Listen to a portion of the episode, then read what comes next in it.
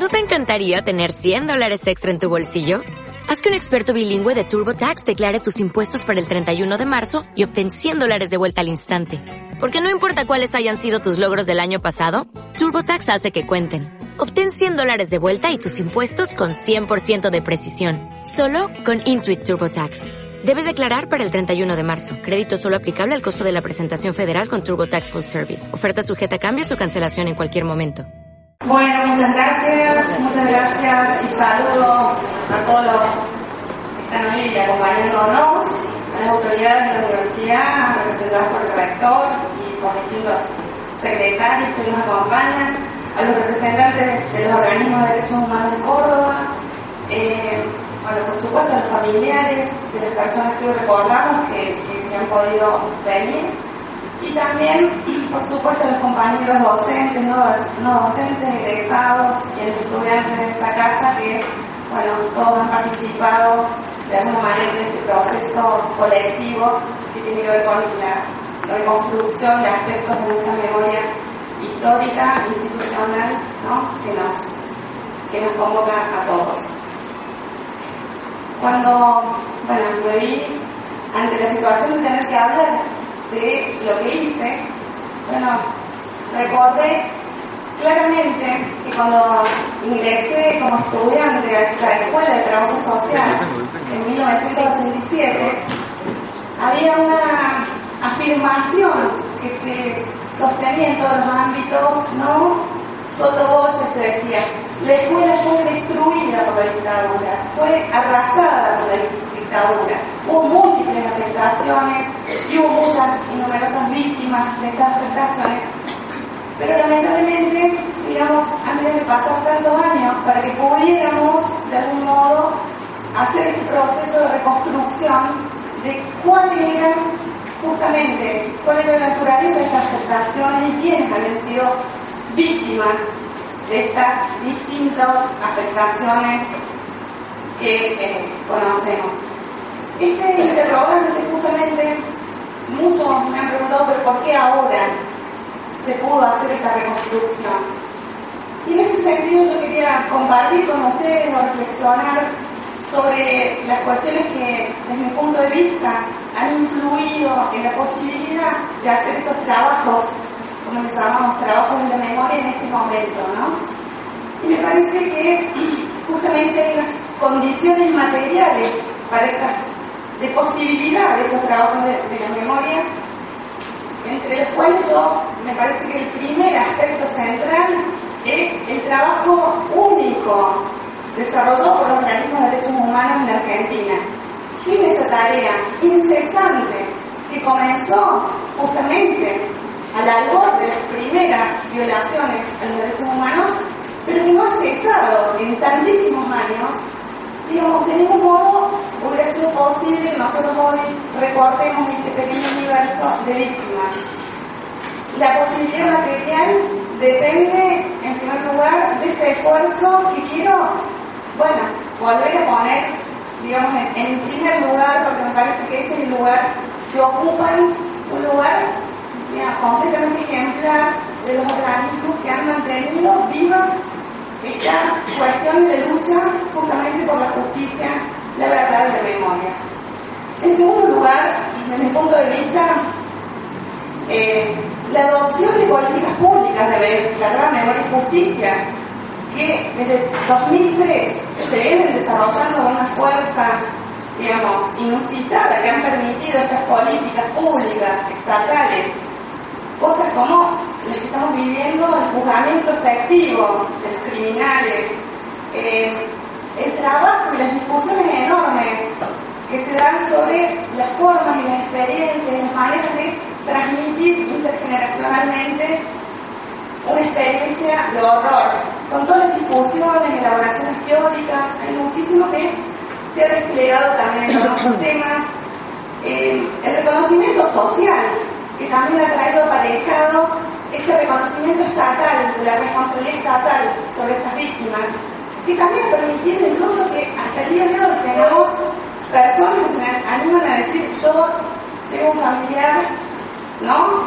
Todavía hoy emerge, digamos, después de mucho tiempo, eh, situaciones y casos que habían sido acallados ¿no? frente a otras, otras condiciones políticas en este país. En fin, quiero, no, digamos, no puedo dejar de señalar este hecho porque me parece que es una condición de, digamos, de posibilidad de nuestra tarea que ha sido además abonada con el establecimiento de instituciones públicas dedicadas a la difusión, a la preservación, al apoyo a los juicios y, demás, que justamente hacen que este, este periodo de 2003 a la fecha sea muy significativo en este campo y que haya contribuido a que estos procesos se puedan seguir desarrollando. Y digo esto porque estamos, bueno, frente a perspectivas de enormes retrocesos que no deben ser digamos, por nosotros tomados a la ligera, están vinculados a estas experiencias o estos debates, porque recordemos que un candidato presidente ha dicho hace pocos días, ¿no? ha analizado como curro de los derechos humanos, cito curro, entre comillas, eh, la política pública de derechos humanos en esta década. ¿no? Entonces, a mí me parece que hay que mirar con mucha atención lo que significa el soporte estatal a estos procesos de memoria, justicia.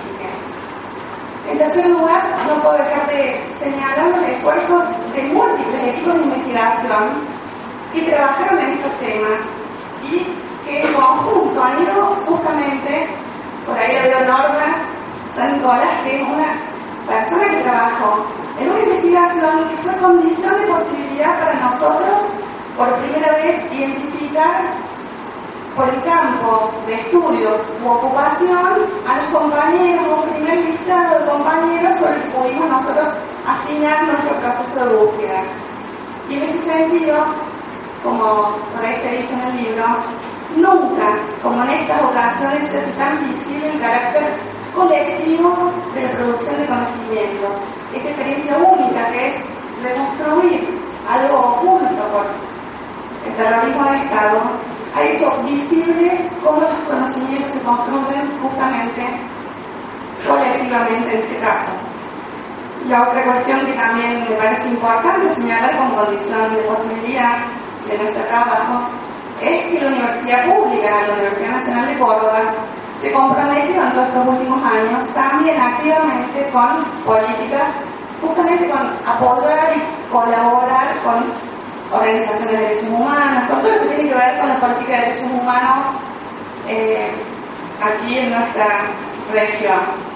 Y por último, destacar las dos gestiones de la Escuela de Trabajo Social, donde efectivamente eh, el compromiso con aportar recursos, darnos tiempo, eh, aportar todo lo que era, digamos, necesario para llevar adelante esta tarea, eh, estuvo disponible y además el apoyo afectivo y moral todo el tiempo, tanto de Patricia y el equipo de gestión, donde más que yo participamos, como el actual equipo de Silvina y todos los compañeros, han sido realmente muy importantes para que nosotros pudiéramos efectivamente llevar adelante esta tarea. Otra cuestión que me interesa señalar es las dificultades metodológicas. Yo soy docente universitaria, investigadora. Uno confronta frente a este tipo de búsqueda unos desafíos que no se imaginó confrontar, porque esto no es un objeto de estudio común, estamos hablando de víctimas del terrorismo de Estado en nuestro contexto institucional y realmente eso nos llevó a muchas aporías metodológicas, a justamente tener que buscar múltiples recursos y eh, a permanecer con incertidumbre, porque como ustedes saben, lo que singularizó a la práctica del terrorismo de Estado es el ocultamiento.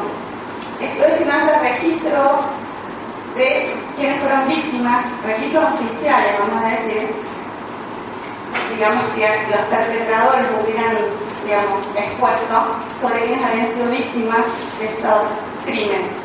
De modo que uno queda con la sensación ¿no? de que puede haber una omisión, lo cual sería absolutamente eh, dolorosa para nosotros y, y además quisiera mencionar y públicamente hacerme cargo de un error que está en el señalador de ratas, porque nuestro intento de por de aplicaciones, como usted menciona, los cometí un error con respecto a Cristina González, que bueno, no me va a alcanzar la vida para intentar prepararla. Pero lo quiero decir porque además fue mío, más que no tiene nada que ver, no, no, no. Bueno, también eh, señalar que el libro, digamos, ni Mari ni yo somos historiadoras, ni éramos especialistas en esta temática, en este campo de conocimientos, y bueno, eh, sin embargo creemos que de alguna manera hemos podido eh, aportar a esta reconstrucción. Yo los invito cuando tengan el libro en sus manos a pensar que pueden ingresar a su lectura en distintos órdenes, justamente tres capítulos que tienen cierta autonomía eh, lectura, y que tiene que ver con las cuestiones metodológicas de las que le hablaba, porque la gente del archivo nos decía, este libro tiene que poder servir para que quizá estudiantes o quizá otras facultades puedan saber paso a paso cómo hicieron ustedes. Porque esto tiene como experiencia única que es cada de estas reconstrucciones, pero puede a lo mejor ayudar a que otros se den una idea de cómo pueden encarar un trabajo que es obligado y necesario en todas las instituciones estatales, vamos a decirlo. Esta es nuestra posición, ¿no? Pero puede ayudar a incentivar la imaginación de cómo se puede hacer. Eh, el segundo capítulo, del que van a hablar mis compañeras, tiene una aproximación, yo diría, oral a lo que fue justamente desde mi experiencia vivida por distintos compañeros, lo que fue el primer centro de estudiantes, cómo se vivía la formación, las prácticas y las particularidades de la formación en trabajo social entre ellos, también la situación de exilio que vivieron muchos colegas, ¿no? Y el tercer capítulo, que es el principal, que es el aporte que realmente creemos que hemos podido hacer, que es a presentar el nombre, el rostro de los compañeros desaparecidos o asesinados en la última dictadura cívico-militar, con la particularidad que nosotros decidimos indagar y presentar su militancia política, social, gremial, estudiantil. Porque el terrorismo de Estado no tuvo víctimas al azar tampoco, ¿eh? fue dirigido a un tipo de militancia que pretendía distintos grados de transformación social, ¿no? Y de ese modo nosotros creemos que también nos interesaba destacar ese costado militante de los compañeros, así como también nos detuvimos en registrar y documentar con fuentes secundarias lo que fue su impulso final, ¿verdad? Obviamente, en lo personal, este acercamiento compromisos de los compañeros y a su, a su tremendo final, bueno, sus vidas truncadas me han transformado, ¿no? Espero, es difícil transmitir hasta qué punto uno se involucra con cada una de estas historias eh, tan dolorosas. Justamente esperamos al menos contribuir a que este libro impida su olvido, al menos en esta institución. Muchas gracias.